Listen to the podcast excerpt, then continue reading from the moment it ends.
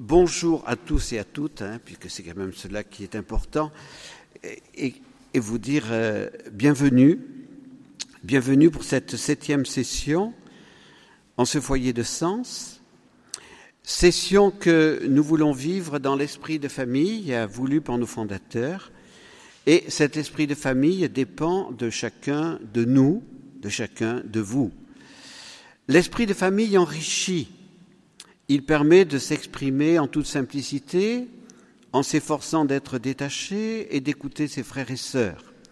Donc la session comporte des interventions plus intellectuelles, des témoignages et des échanges entre nous à l'occasion des repas ou des temps libres. Et c'est important que justement ces temps libres, ces repas vous permettent de faire des rencontres et de sceller des amitiés profondes. La prière tiendra également une place importante. Le cœur et l'esprit ouverts à Dieu peuvent mieux percevoir le plan de Dieu sur le mystère de l'Église catholique. Le titre de notre session trouve son fondement dans le numéro 372 du catéchisme de l'Église catholique.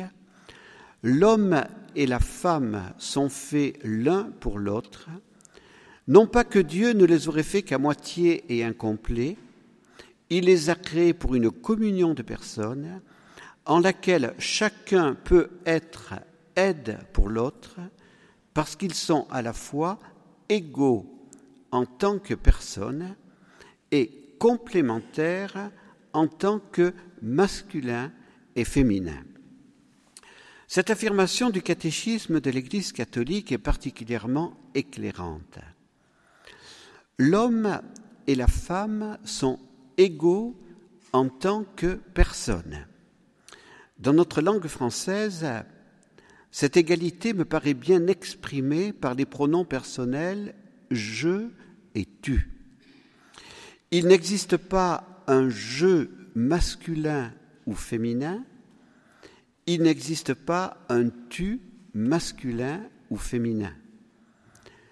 L'homme dit je, la femme dit je, l'homme dit tu, la femme dit tu. Mais par contre, la troisième personne est au masculin ou au féminin, il ou elle. Pourquoi? Je n'ai pas la réponse. Je pose la question, et peut-être que parmi vous et la session, il y aura des, réponses à, ce mystère. L'homme et la femme sont des sujets. Je, tu. Ils sont des personnes à l'image et ressemblance des personnes divines. Ils sont égales, ces personnes sont égales en dignité et elles sont appelées à réaliser le nous de leur communion.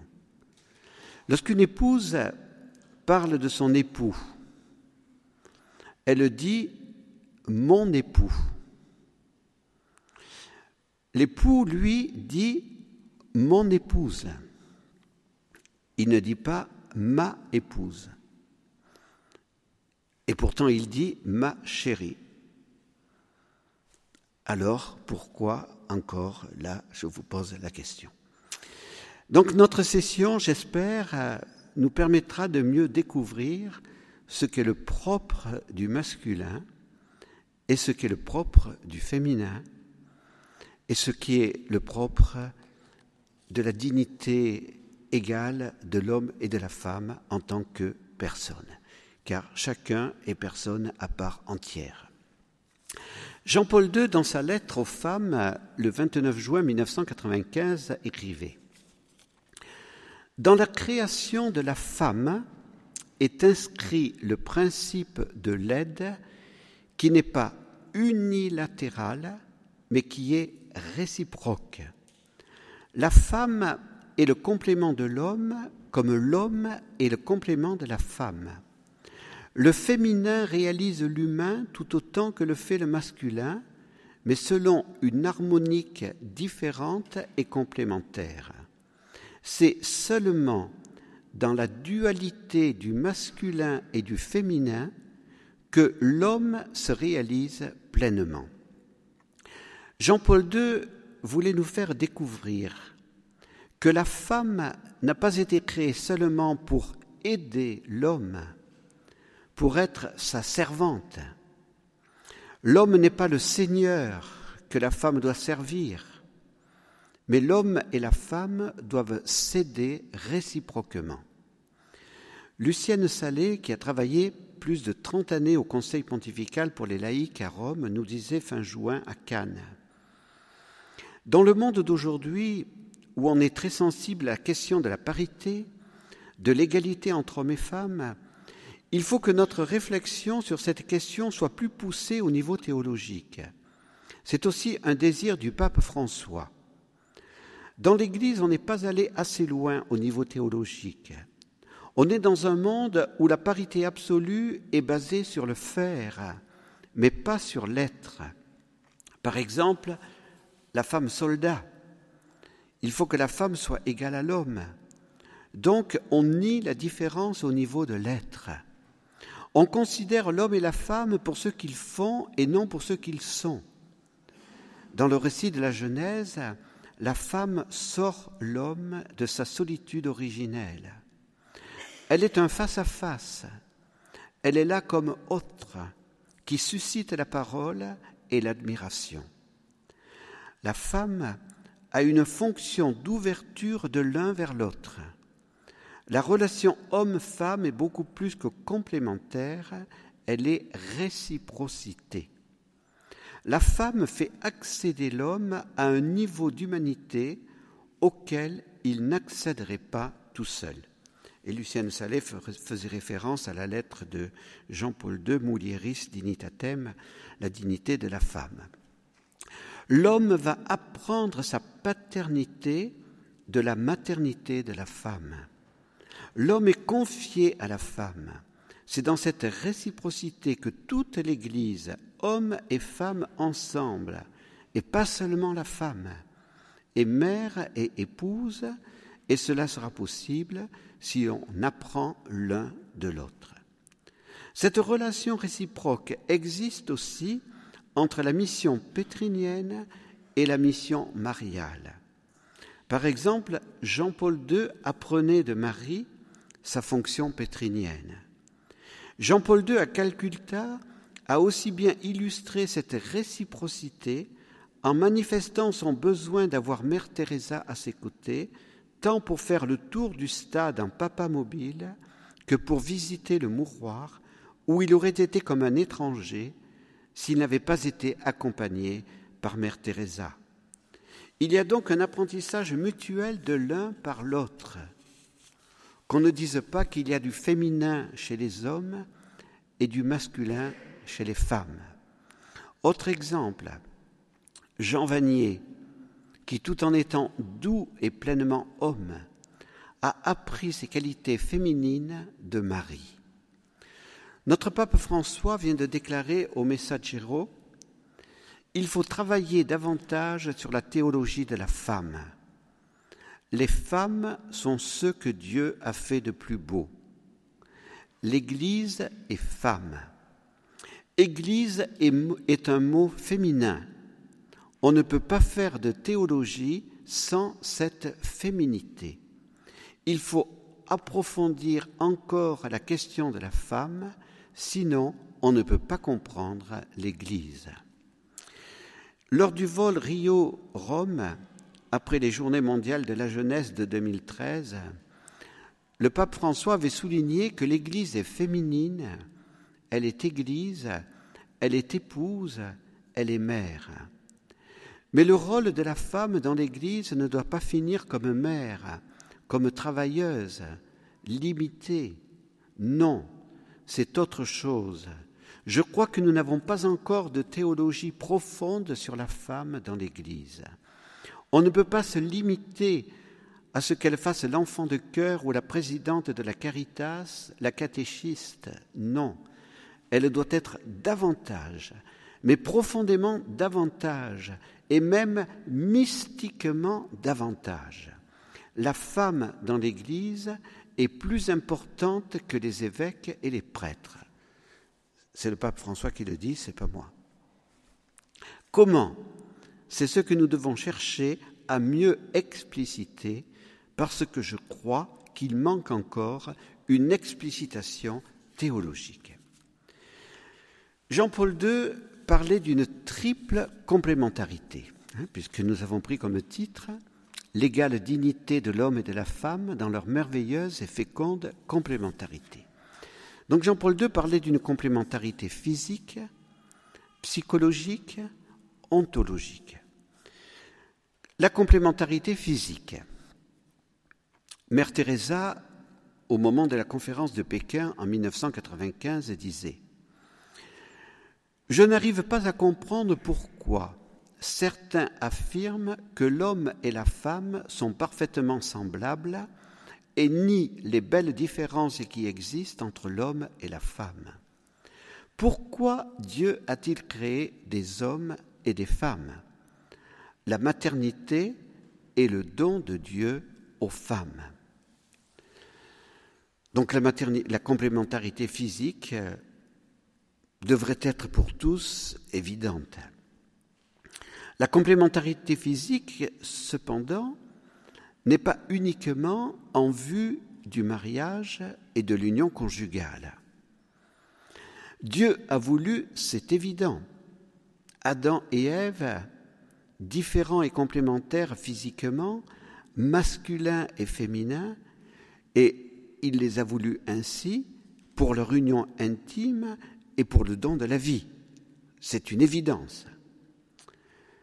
Jésus et Marie, le nouvel Adam et la nouvelle Ève, ont parfaitement assumé leur masculinité et leur féminité sans exercer la sexualité. La complémentarité physique ne doit donc pas être uniquement considérée en vue de la procréation. L'homme doit donc s'accepter en tant qu'homme et assumer sa mission masculine. Il peut être époux et père, mais il peut aussi imiter Jésus dans le célibat consacré ou non et vivre une paternité spirituelle. Il en est de même pour la femme qui doit s'accepter en tant que femme et assumer sa mission féminine. Elle peut être épouse et mère, mais elle peut aussi imiter la Vierge Marie dans la virginité consacrée et vivre une maternité spirituelle. Voilà, complémentarité physique. Complémentarité psychologique. Jean-Paul II a essayé de décrire dans sa lettre sur la dignité et la vocation de la femme le 15 août 1988 et dans son autre lettre à toutes les femmes du monde entier le 29 juin 1995, donc deux textes importants de Jean-Paul II, 1988-1995. Donc il, il, a essayé de décrire ce qu'était la complémentarité psychologique. Il est bien difficile d'en parler, tant les psychologies féminines et masculines sont complexes. On dit d'une manière générale que l'homme est habituellement plus abstrait alors que la femme est plus concrète. Il y a des hommes planètes, il y a des femmes planètes. Nous en voyons, nous la communauté. Donc, euh, je ne pense pas que ça soit une spécialité de l'homme d'être euh, monsieur tournesol.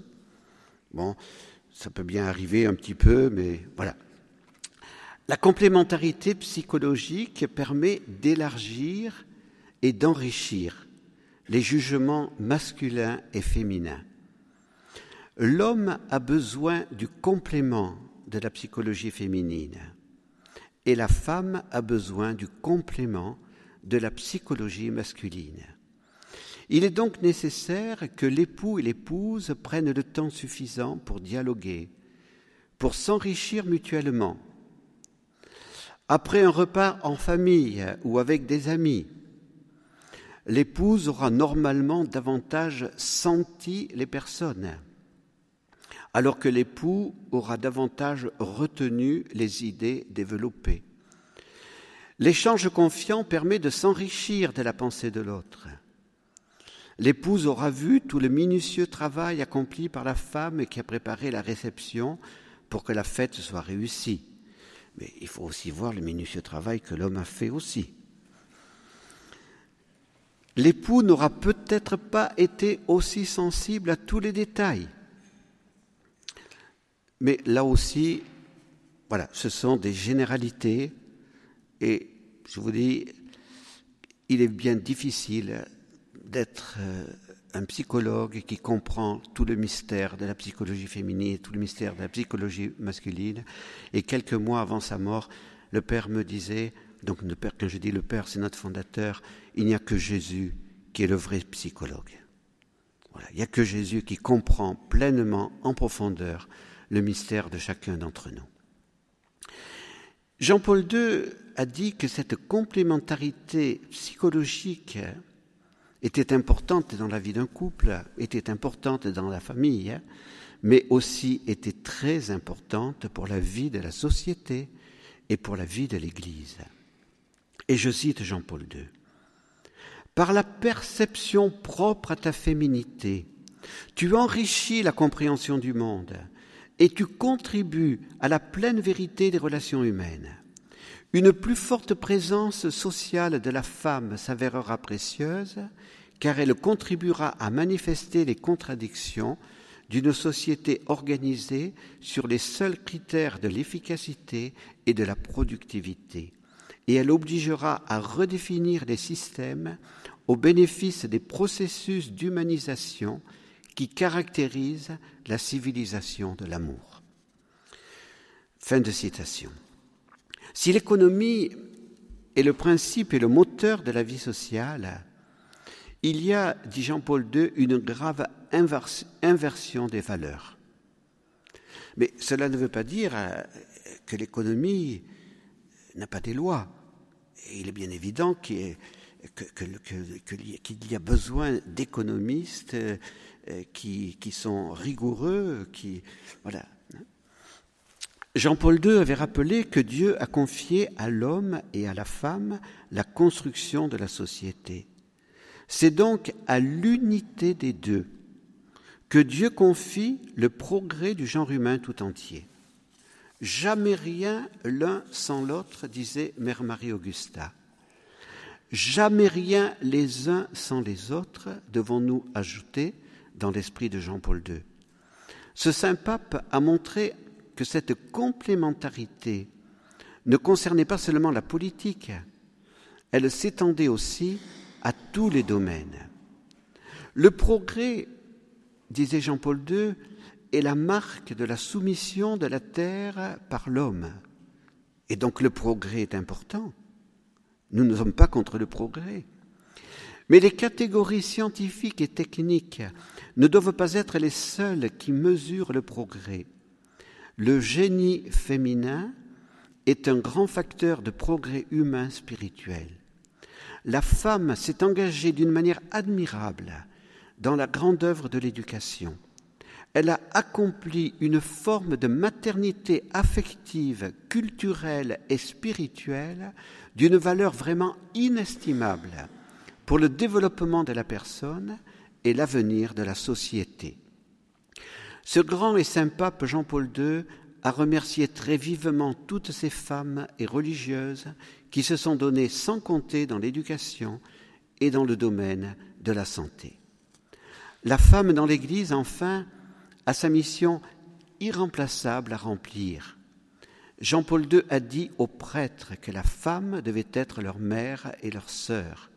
Elle est appelée à être collaboratrice du sacerdoce l'histoire de l'Église est marquée par le génie féminin.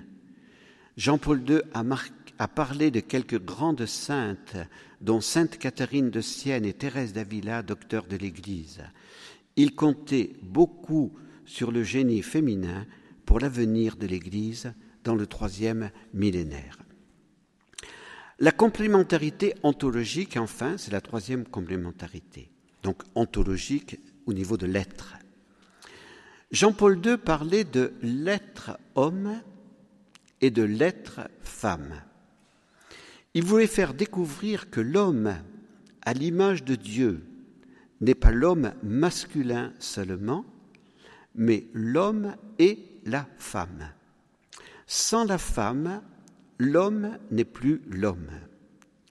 Dans sa lettre sur la dignité et la vocation de la femme, Jean-Paul II avait écrit Dieu a confié l'homme à la femme. C'est elle en effet qui le porte en son sein pendant neuf mois. C'est elle qui sait voir l'homme, le voir avec le cœur, le voir avec ses grandeurs et ses limites, pour venir à sa rencontre et lui être une aide. Que devient l'homme lorsqu'il n'a pas éprouvé l'amour d'une maman Que deviendrait l'homme s'il venait à manquer l'importante contribution de la femme pour l'édification d'une société humaine et fraternelle? Jean-Paul II a bien eu raison de parler de ce grand bien qu'est la féminité, qui appartient au patrimoine constitutif de l'humanité et de l'Église. Autrement dit, il n'y aurait pas l'humanité actuelle, ni l'Église actuelle, sans le génie de la femme. Mais il est urgent également de compléter l'enseignement de ce saint pape qu'est Jean-Paul II en disant que la masculinité est aussi un grand bien qui appartient au patrimoine constitutif de l'humanité et de l'Église. Notre session soulignera l'apport masculin et donnera en exemple tant d'hommes saints sans qui nous n'aurions pas l'humanité actuelle et l'Église actuelle. Donc, on parle bien du génie féminin, Sœur Geneviève nous en dira un mot tout à l'heure, mais n'oublions pas aussi le génie masculin, parce que finalement, aujourd'hui, la place dans l'Église et dans la famille, il y a aussi cette question, la place de l'homme. L'homme et le père ne savent plus où se mettre. Donc, il faut bien qu'il y ait cette réciprocité et qu'on parle bien des deux. Conclusion. Le génie masculin trouve sa plus haute figure en la personne de Jésus, le Verbe incarné, et en celle de Saint Joseph. Jésus est venu révéler l'homme à lui-même. Il a manifesté comment l'homme devait aimer, jusqu'à donner sa vie pour son épouse. Jésus ne s'est pas marié. Il a vécu dans la virginité totale. Mais Saint Jean-Baptiste l'a appelé l'époux.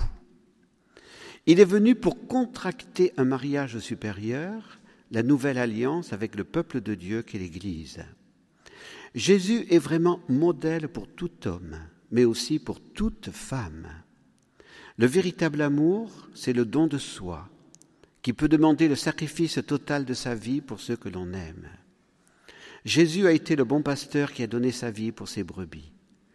L'histoire de notre Église est marquée d'une longue liste de saints qui ont imité le Christ et qui ont fait briller haut le génie masculin. Jésus révèle aussi que l'autorité masculine est un service.